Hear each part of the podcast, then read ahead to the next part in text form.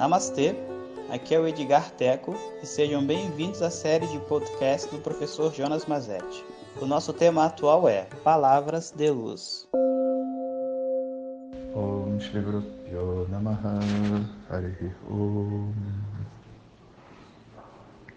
Bom dia pessoal. Então, estamos aqui nessas palavras de luz, hoje com um foco um pouco menos emocional e com um meio muito prático, né? Principalmente se você está numa cidade pequena e ainda não teve tanto contato com o vírus, eu acho que esse, esse áudio vai ser muito bom para você. As pessoas da cidade grande, Rio de Janeiro, São Paulo e outras cidades do Brasil, né, tinham a mesma mentalidade que vocês provavelmente têm agora de cidade pequena, achando que o vírus nunca vai chegar. E a gente vendo os países da Europa passando pelo que eles estão passando, eu só posso dizer que essa essa atitude é uma ingenuidade misturado com uma ignorância, sabe?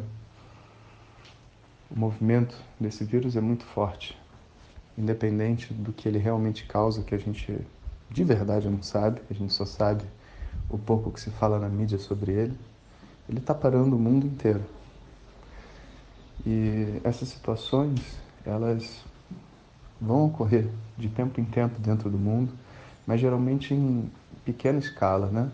é um terremoto numa cidade, é um brumadinho, é um, um, um monte de situação de crise, né? estados de emergência que surgem dentro de uma sociedade onde a sociedade é convidada a parar de funcionar.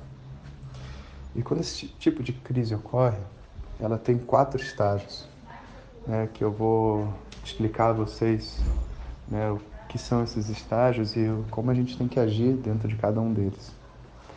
O primeiro estágio é um estágio onde os serviços normais da sociedade vão parar e só ficam os serviços essenciais, como alguma distribuição de comida, como água, luz. Né? Nesse primeiro estágio, todo mundo fica em quarentena, que é o que a gente está passando. E o mais importante é ficar em casa. E não pensa assim, ah, eu estou preso na minha casa. Mas olha só, quem trabalha em navio, quem trabalha em avião, quem trabalha em plataforma de petróleo, quem trabalha, quem está preso, né? É um prisioneiro. E quem trabalha guardando o prisioneiro, sabe? Todo mundo pode experimentar uma quarentena na vida e é um trabalho que muita gente faz. Um astronauta, sabe? E, então, ficar dentro de um lugar limitado e pequeno não é um pesadelo. É só uma habilidade a ser adquirida. Então, a gente tem que saber tirar da cabeça esse, essa ideia de que é uma coisa grande demais para nós ficar sozinho dentro de casa. Não é. Vendo mais com a internet, com tudo mais, a gente não está tão sozinho. A gente precisa focar nossa mente em ganhar essa habilidade e esses áudios, inclusive, vão ajudar a gente a isso.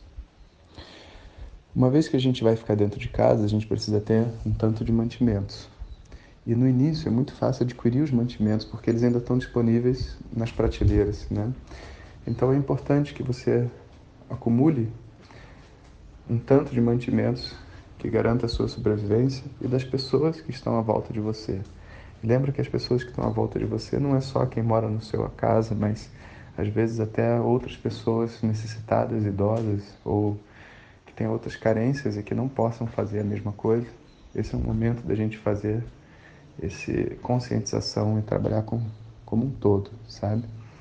E através desse acúmulo, uma vez que você tenha assegurado um tanto de comida, né, você pode se sentir seguro que você vai poder passar algumas semanas e você tem o que comer, né?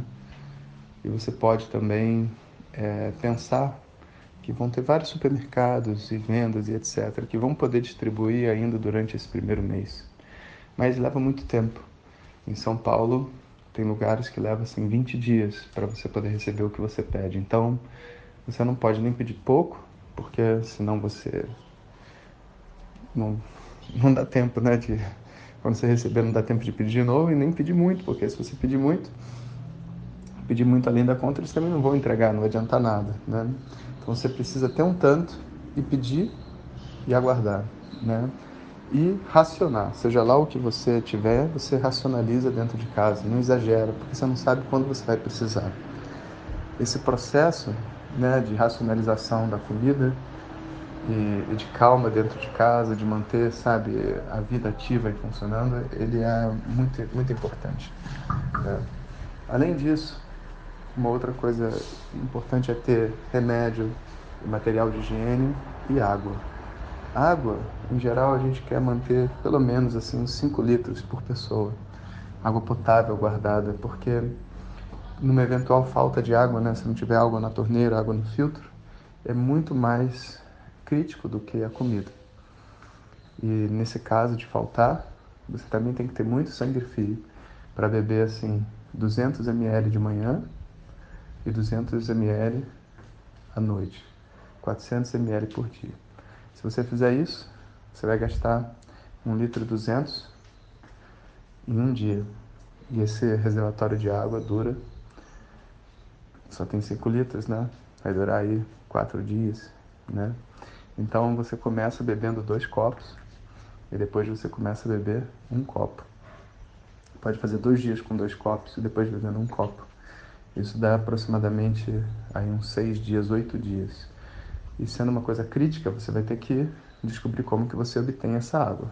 E vai ter que sair de casa. Então, se você puder guardar mais do que 5 litros de água, é uma boa ideia. Principalmente se você for uma pessoa mais idosa ou que não vai ter tanta facilidade de deslocamento, guardar mais água é importante. Tendo comida e tendo água, você passa muito tempo bem dentro de casa, se você fizer uma rotina, né? uma, uma hora para acordar, exercício físico tem infinitos coisas no YouTube para a pessoa se exercitar em casa.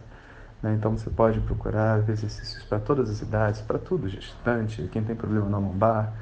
Faça os seus exercícios físicos né? e se dedique, estude, converse com as pessoas né? e monte uma rotina que faça o seu tempo passar e você construa algo. Eu falo muito com os meus alunos, sabe, para durante esse momento de crise, colocar um objetivo. Tipo assim, o que, que eu vou aprender? O que, que eu vou estudar? O que, que eu vou fazer? Para sentir que a vida está evoluindo e que esse momento de quarentena é, na verdade, um momento de retiro, um momento de concentração. Né? E assim a gente se mantém durante todo esse, esse processo, né, que a gente não sabe quanto tempo ele dura. Mas esse é o, vamos dizer assim, a, o fio mestre dessa, do que a gente vai viver agora nesse período de quarentena.